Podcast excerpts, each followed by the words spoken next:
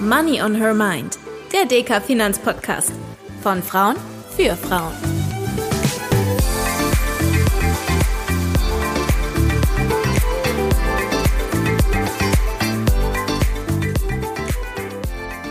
Hallo und herzlich willkommen zu einer neuen Folge von Money on Her Mind, dem DK Finanzpodcast von Frauen für Frauen, in dem wir euch den Einstieg in Sachen Finanzplanung und Geldanlage erleichtern möchten. Wieder mit bei mir im Studio hier in Frankfurt ist auch heute Dr. Gabriele Wiedmann. Sie ist Volkswirtin und Rohstoffexpertin bei der DK Bank. Hallo Gabriele. Hallo Tanja. Wir haben uns ja heute wieder einiges vorgenommen. Wir möchten nämlich über Anlageformen sprechen, also darüber, welche verschiedenen Arten der Geldanlage es gibt, außer den Wertpapieren, über die haben wir jetzt schon an der einen oder anderen Stelle gesprochen. Und das Universum ist ja eigentlich noch viel größer als das, was wir bis jetzt betrachtet haben. Und deshalb wollen wir euch heute die gängigsten Wege, Geld anzulegen, vorstellen. Zuerst würde ich aber gerne mal von dir wissen, Gabriele, warum ist es denn eigentlich so wichtig, sich auch mit verschiedenen Anlageklassen auszukennen? Das Wichtigste ist daran, glaube ich, dass man sich sicher fühlt. Also, dass man weiß, was gibt es alles und im nächsten Schritt dann überlegt, was passt zu mir? Also, was passt zu mir in Sachen Risikoschwankungen, was da passt zu mir auch mit dem, was habe ich für Pläne in den nächsten Wochen, Monaten in meinem Leben. Und wenn ich dann weiß, welche Anlageformen gibt's, kann ich mir auch überlegen, welches Geld lege ich wohin. Ich habe ja vier große Anlageklassen, in die kann ich eigentlich alles einsortieren, was es in der großen, weiten Geldanlagewelt gibt. Es gibt die Liquidität, das ist das Geld, was ich sofort zur Verfügung habe. Also das Bargeld in meinem Portemonnaie, aber auch das Geld, was ich auf dem Girokonto habe, mit dem ich beispielsweise ja mit meiner Karte ganz unkompliziert heutzutage einfach nur an der Kasse vorbeiziehen, schon ist bezahlt. Liquidität. Flüssig, schnell da. Es gibt die Renten, zu denen sagt man auch Schuldverschreibungen oder Anleihen. Das sind festverzinsliche Geldanlagen, die sind auch noch relativ sicher, die schwanken nicht so sehr, haben aber schon Schwankungen, weil die einen Wert haben, der gehandelt wird an Börsen. Und dann gibt es noch die Aktien. Das sind Unternehmensbeteiligungen. Da bin ich gewissermaßen selbst schon fast eine Unternehmerin. Und die schwanken stärker. Die schwanken eben auch im Wirtschaftsablauf, im Konjunkturablauf. Und zuletzt nicht zu vergessen das Betongold, die Immobilien. Und da gibt es ja auch die Möglichkeit, ich kann eine eigene Immobilie haben, also ein eigenes Haus oder eine eigene Wohnung. Aber ich kann auch Immobilien kaufen, die beispielsweise Gewerbeimmobilien sind, also Hotels oder Läden, Ladenimmobilien oder auch Logistik, also wo man was lagert. Und wenn ich da überlege, was sortiere ich wo ein, weiß ich auch immer gleich, wozu ist es geeignet. Und das ist die wichtigste Überlegung, die ich mir als Anlegerin dann immer wieder anstellen muss, wenn ich mir überlege, was mache ich mit meinem Geld? Wenn ich mir überlege, was ich mit meinem Geld mache, dann fällt mir auf, dass auch im Freundeskreis trotz der relativ hohen Inflationsrate, die wir aktuell haben, viele Sparer und Sparerinnen ihr Geld ja trotzdem noch ganz gerne in der Liquidität, wie du es so schön erklärt hast, auf ihrem Konto parken. Und ich habe mich gefragt, warum ist das eigentlich so? Also laut einer Umfrage des Bundesverbands Deutscher Banken setzt die Hälfte der Deutschen auf das Sparbuch zum Geldsparen. 38 Prozent nutzen Tages- oder Festgeldkonten. Kannst du uns vielleicht nochmal erklären, wo genau die Unterschiede zwischen diesen verschiedenen Konten liegen und wofür die sich am besten eignen? Es ist ja völlig verrückt. Ich, ich gucke ja die Bundesbankdaten an und da haben wir schon seit, seit Anfang der Zehnerjahre ist es so, dass auf den Girokonten, also das, was ich täglich verfügbar habe, dass das Geld da so stark zunimmt wie in keiner anderen Geldanlageklasse. Das ist keine Geldanlage. Wenn ich das erklären möchte, Girokonto, das wissen wir alle, das ist das, wo ich schnell mal was zahlen kann, überweisen kann, wo ich Geld abheben kann am Bargeldautomaten. Also das ist eigentlich nur dazu da, dass ich mein Geld schnell verfügbar habe, um was zu bezahlen. Idealerweise sollte da eigentlich nur das Geld drauf sein, was ich so im Laufe der nächsten zwei, drei, vier Monate brauche. Alles andere kann ich schon weglegen und längerfristig anlegen. Und jetzt hatten wir gerade in den letzten zehn Jahren ja so extrem niedrige Zinsen. Es gab Anlageformen, wo man mehr verdienen hätte können, mehr Erträge haben hätte können. Und trotzdem waren die Menschen so unsicher, dass sie ihr Geld alles auf dem Girokonto liegen haben lassen oder eben dann auch auf Festgeldkonten. Da kriegt man traditionell ein bisschen mehr Zins. Da hat man aber auch dann für eine bestimmte Zeit das Geld angelegt, meistens so 30 oder 90 Tage. Da hat man aber in den letzten Jahren auch nicht mehr viel Zins, beziehungsweise keinen mehr inzwischen bekommen. Das Sparbuch, das ist ja so der Klassiker, den man schon als Kind gerne kriegt. Da, da spart man Geld drauf. Das ist relativ flexibel, da kann man bis zu 2000 Euro abheben pro Monat man kann auch das Ganze, wenn man mehr Geld drauf hat, kann man auch das Ganze haben, aber da muss man dann kündigen. Da muss man schon drei Monate warten, bis man dann das ganze Geld kriegt. Ideal ja, dafür, dass man mal lernt zu sparen, aber auch das hat ganz wenig Zinsen gebracht und das ist auch heute noch so und das wird wahrscheinlich aus meiner volkswirtschaftlichen Sicht auch so bleiben. Das sind alles sichere Sparformen fürs schnell verfügbare, aber viel gewinnen tue ich damit nicht. Und Tagesgeld wäre dann wahrscheinlich nochmal zwischen dem Girokonto und dem Festgeldkonto, oder? Stimmt, genau dahin gehört das Tagesgeldkonto. Das hat ja, das hat man ja ein paar Jahre lang gemerkt, da hat man ein bisschen mehr Zins gekriegt als auf dem Girokonto. Es ist sofort verfügbar. Aber am Ende hängt das alles an den niedrigen Zinsen, die wir haben und die wir auch weiterhin haben werden. Aber es hat wahrscheinlich durchaus auch einige Vorteile. Zum Beispiel, wenn wir jetzt drüber nachdenken, wenn wir unser Budget planen, man sollte ja immer einen gewissen Notgroschen einplanen. Falls mein Auto kaputt geht oder die Waschmaschine, man muss schnell auf das Geld zugreifen, dann ist so ein Konto wahrscheinlich gar nicht verkehrt, oder? Da hast du vollkommen recht, Tanja.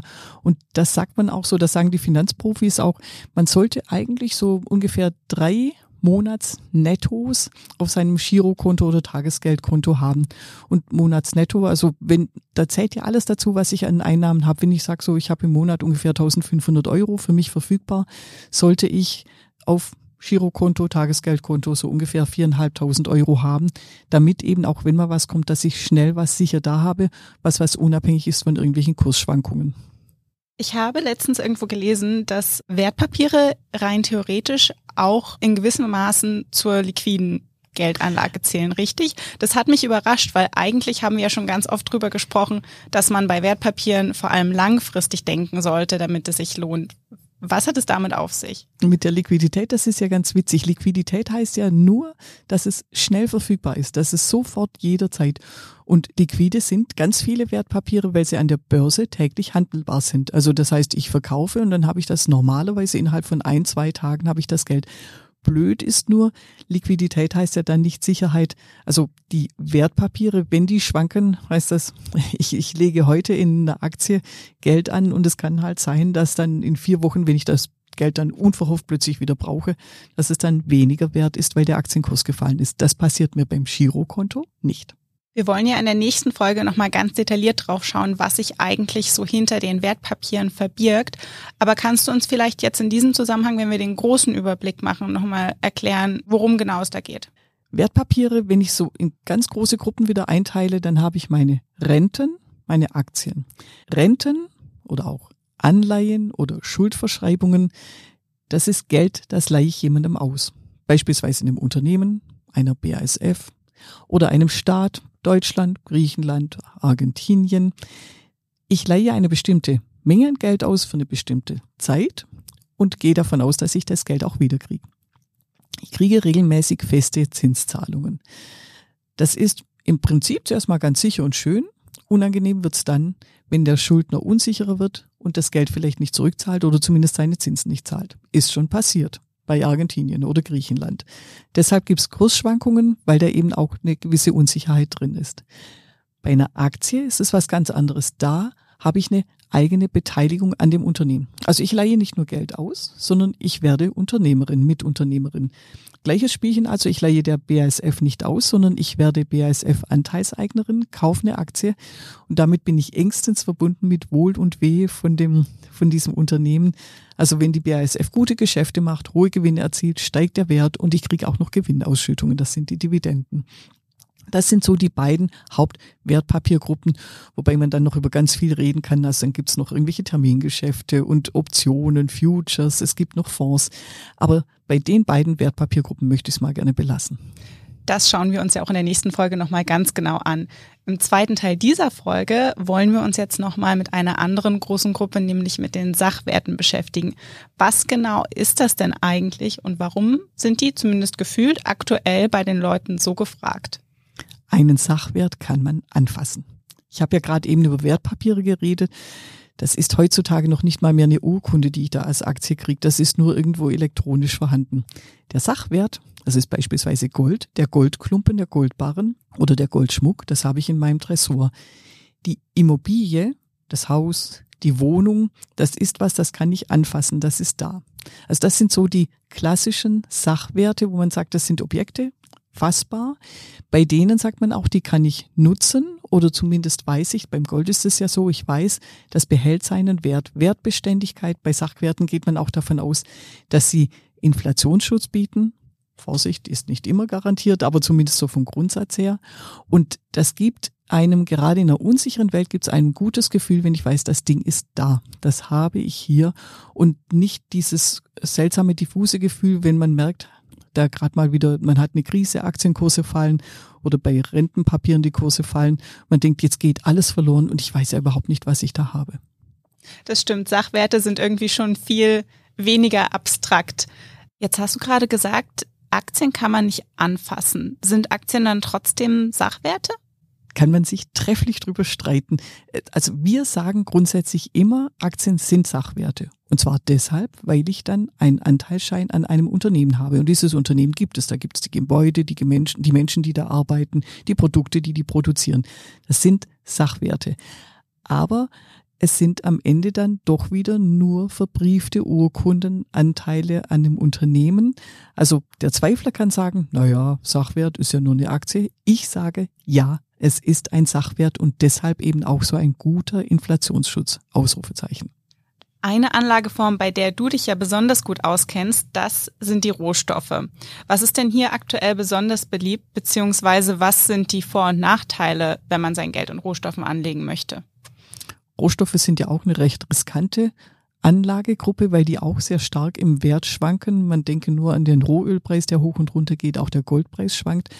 Trotzdem gerade beim Gold, das ist ja der beliebteste Rohstoff in der Geldanlage überhaupt, dem traut man zu. Das vermittelt einem Sicherheit, das ist fassbar, das kann ich mir in, meinen Tresor reinlegen. Aber die ganzen anderen Rohstoffe, das sind ja Schweinebauchhälften und Mais und Soja, es ist auch Nickel, Aluminium, Kupfer, also ganz viele unterschiedliche Rohstoffe hochriskant deshalb, weil man da nur Termingeschäfte machen kann. Die haben ein höheres Risiko. Oder aber ich muss sogar, wenn ich ein Termingeschäft, wenn ich da was, ein Termingeschäft, wenn ich da was verpatze, muss ich mir eventuell sogar ein paar Fässer Rohöl in meinen Keller stellen oder muss die liefern, obwohl ich sie gar nicht habe. Ich persönlich zähle die Rohstoffe bei meinen Großanlageklassen zu der Gruppe von den Aktien, weil ein hohes Risiko da ist, aber es ist weiterhin auch die große Chance da, dass mit der Weltkonjunktur, mit Knappheit und sowas, dass da ein Wertzuwachs da ist. Also durchaus interessant, aber das ist eher was für Kennerinnen. Es gibt ja neben den Rohstoffen auch noch die ein oder anderen vielleicht etwas weniger bekannten Sachwerte oder auch Sammelobjekte, wenn man das so sagen möchte. Also ich denke da jetzt zum Beispiel an Handtaschen, die Hermes Birkenback zum Beispiel, die wird teilweise für sechsstellige Beträge versteigert. Selbst eine zehn Jahre alte Handtasche, die nicht mehr produziert wird, kann man noch gut verkauft bekommen. Es gibt ja allerlei Dinge, die sich die Menschen so als Geldanlage anschaffen. Oldtimer, Kunstobjekte, Antiquitäten. Was ist denn das Kurioseste, was du gehört hast und warum machen die Leute sowas überhaupt? Ich denke an meine Kindheit zurück. Ich bin ja schon über 50. Als ich klein war, haben wir Briefmarken gesammelt. Ähm, Briefmarken waren damals was, wo man gesagt hat, das ist viel wert, das wird immer viel Wert haben. Da merkt man auch, wie das ist bei Sachwertanlagen. Es muss Menschen geben, die bereit sind, diese Sachwerte dann auch zu dem Preis zu kaufen, was man denkt, das ist es gerade wert. Heutzutage will kaum noch jemand eine Briefmarke haben, dann ist das halt jetzt wertloses Papier. Und das ist dann das mit den Handtaschen. Die wollen alle haben, sind alle bereit, was zu kaufen. Ich selbst bin ja nicht so der Typ, aber ich habe auch schon Interviews gegeben zum Thema Sneakers als Geldanlage. Da denke ich dann auch, uh, Schuhe als Geldanlage. Ja, solange Menschen bereit sind für diese Schuhe, für diese Handtaschen, für den Oldtimer, für ein Kunstobjekt Geld zu bezahlen, hat das einen Wert, aber das Risiko ist eben auch, kann ganz schnell umschlagen und dann will es keiner mehr haben und dann ist das Ding auch nichts mehr wert. Man denke da nur auch an Kunstobjekte, die manchmal schon von Putzfrauen weggewischt wurden. Und die Unternehmen versuchen ja auch das teilweise zu steuern, wenn man sich überlegt, dass die Stückzahlen ja ganz bewusst limitiert werden, damit man halt einen möglichst hohen Wert dafür erzielen kann.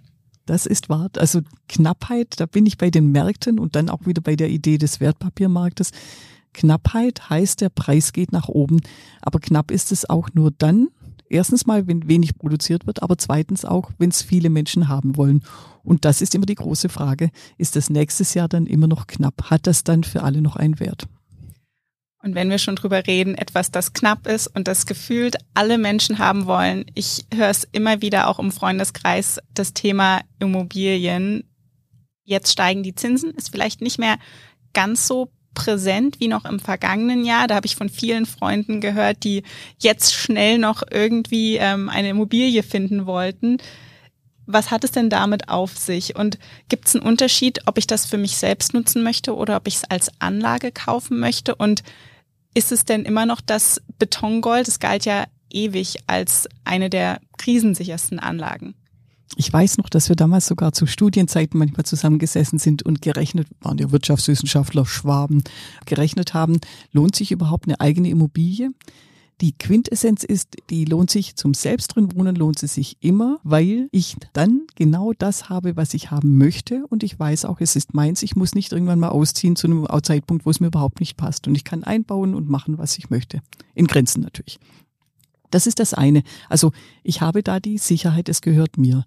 Das andere ist aber, und da bin ich bei uns Wirtschaftswissenschaftlern, wir haben dann gerechnet, kauf dir eine Immobilie, rechne aus, was du im Monat bezahlen musst für den Kredit, den du dafür normalerweise aufgenommen hast.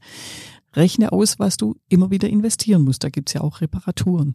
Und man sagt so allgemein, dass man vom Gesamtwert der Immobilie eigentlich pro Jahr wieder fünf bis zehn Prozent rechnen muss, um die Immobilie zu erhalten. Das sind schon ganz schön hohe Kosten. Wenn man das vergleicht mit den Mietkosten, lohnt sich das nicht immer. Aber es lohnt sich eben deshalb, weil es für mich das Wert ist. Es gibt mir ein Gefühl der Sicherheit. Ich habe der Sicherheit.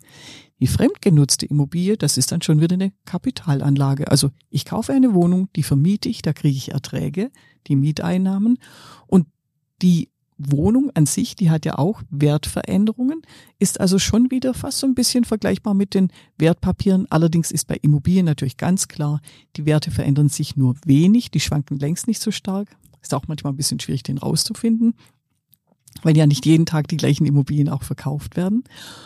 Und die Frage, die langfristige Frage ist immer, wo habe ich die Immobilie, wo ist die? Werden da auch in 10 und 20 Jahren noch Menschen wohnen wollen und kann ich die dann noch gut vermieten?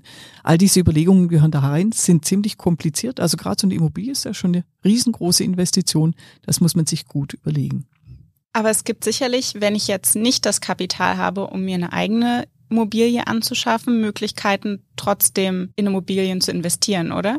Und das Schöne ist, dass es Immobilienfonds gibt. Also die Idee, man, man nimmt so eine Gruppe zusammen, die kaufen gemeinsam eine große Immobilie und jedem gehört dann so ein Anteilchen dran. Und bei Immobilienfonds ist es ja so, da kann man schon mit kleinen Beträgen, also das fängt höchstens 25, ich glaube sogar zum Teil schon mit 10 Euro kann man da anfangen, Immobilienfonds zu kaufen. Auch wenn ich jetzt nicht die Tausende von Euro habe, dass ich mir eine eigene Wohnung leisten kann, kann ich über einen Immobilienfonds auch schon wieder eine Immobilie haben, daran teilhaben, dass Immobilien an Wert gewinnen, die Erträge kriegen und habe eben doch diesen begrenzten Betrag, den ich ja oft beim Sparen nur zur Verfügung habe. Vielen Dank, liebe Gabriele. Die Fonds, nicht nur die Immobilienfonds, schauen wir uns auf jeden Fall auch nochmal genauer in unserer nächsten Folge rund um das Thema Wertpapiere an. Und ich danke dir auf jeden Fall sehr dafür, dass du uns heute wieder Rede und Antwort gestanden hast und freue mich auf das nächste Mal. Und falls ihr noch Fragen haben solltet, dann schickt uns doch gern eine E-Mail an podcast.deka.de. Wir freuen uns aufs nächste Mal. Bis dann. Bis zum nächsten Mal. Tschüss.